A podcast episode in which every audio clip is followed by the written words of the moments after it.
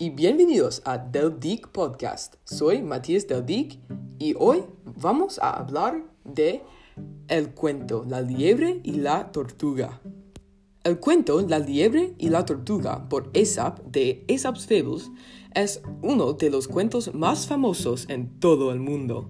Primero, en ese cuento hay dos animales importantes, y los animales son una liebre y una tortuga, y vivían en un bosque. Además, la liebre, la liebre piensa que era más rápida de la tortuga, pero la tortuga piensa que era más rápido de la liebre. Entonces, para ver quién es el animal más rápido, los animales deciden que tendrán una carrera. La liebre empieza mucho más rápido que la tortuga, pero la liebre está cansada y entonces decide dormir. Finalmente, cuando la liebre está durmiendo, la tortuga termina la carrera y gana a la liebre.